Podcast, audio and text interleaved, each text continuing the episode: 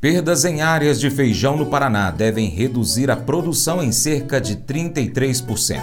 Vamos falar sobre isso, mas acompanhe a gente lá no YouTube. Pesquise aí Paracatu Rural. Inscreva-se no canal, marque o sininho, convide os amigos também para acompanhar a gente, compartilhe os vídeos, dá o joinha, comenta. Vou ficar esperando você. Mercado Agrícola Segundo o Instituto Brasileiro de Feijão e Pulses, o IBRAF, a tendência é de perdas de produtividade para o feijão no Brasil.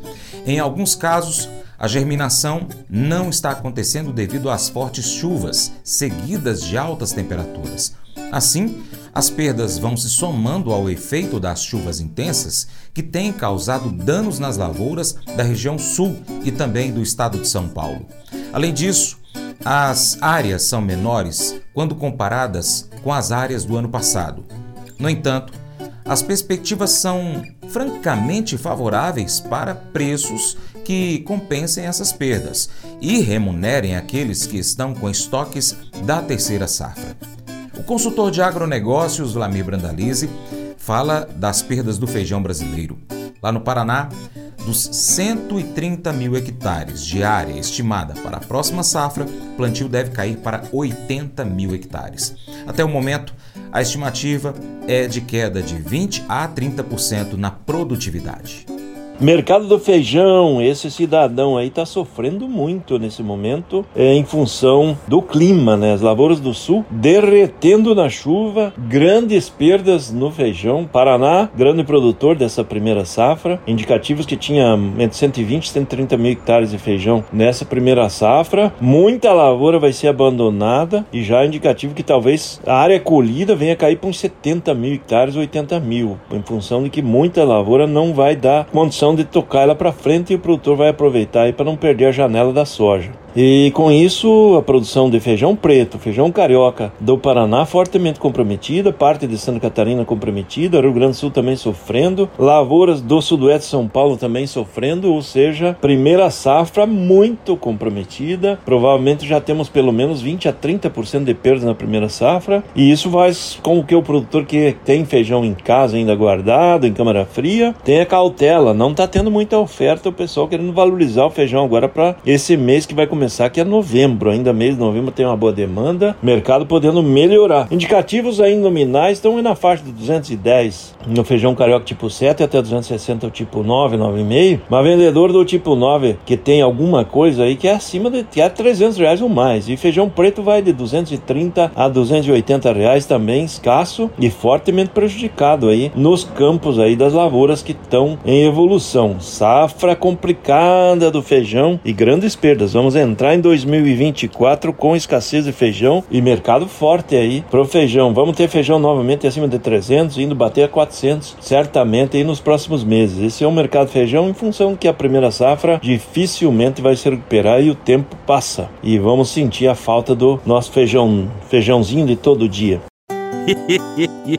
Mas eu vou dizer uma coisa pra você, viu? É, se quiser colocar propaganda sua aqui nesse programa, ó, eu vou dizer um negócio, você vai ter um resultado bom demais, senhor. É isso mesmo, é facinho, facinho, senhor. Você pode entrar em contato com os meninos ligando o telefone deles, é o 38, é o 99181 0123, bem fácil. É muito bom porque aí a sua empresa vai sair dentro de um programa que é ligado aí ao homem para mulher do campo. É nós que vai estar tá assistindo e também vai ver sua propaganda. É bom ou não é? Resgate os fracos. Você escolheria férias na Suíça ou resgatar crianças do perigo em Praga? Nicholas Winton, um homem comum, escolheu o último. Em 1938, despontava no horizonte a guerra entre Tchecoslováquia e Alemanha. Depois de visitar campos de refugiados em Praga, onde muitos judeus viviam em condições horríveis, Winton se sentiu obrigado a elaborar um plano para ajudar. Arrecadou dinheiro e levou centenas de crianças em segurança de Praga até o Reino Unido para serem cuidadas por famílias britânicas antes do início da Segunda Guerra Mundial. Suas ações exemplificaram o Salmo 82, defendam os direitos do oprimido e do desamparado. Asaf, o escritor desse salmo, queria estimular o seu povo a defender a causa dos desamparados.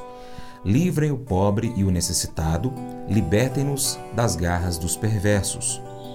Como as crianças que Winton lutou intensamente para resgatar, o salmista falou por aqueles que não podiam falar por si mesmos, pobres, pelas viúvas, precisavam de justiça e proteção. Hoje vemos pessoas necessitadas devido a guerras, tempestades e outras dificuldades diversas. Embora não possamos resolver todos os problemas, em espírito de oração, podemos descobrir o que podemos fazer para ajudar nas situações que Deus traz à nossa vida. Esse devocional faz parte do plano de estudos Amor ao Próximo do aplicativo bíblia.com. Até o próximo encontro. Deus te abençoe. Tchau, tchau.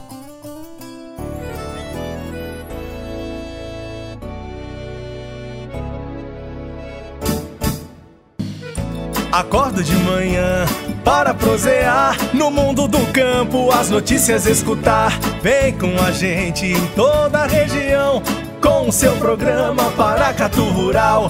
Tem notícias, informação e o mais importante, sua participação. Programa Paracatu Rural. Programa Paracatu Rural.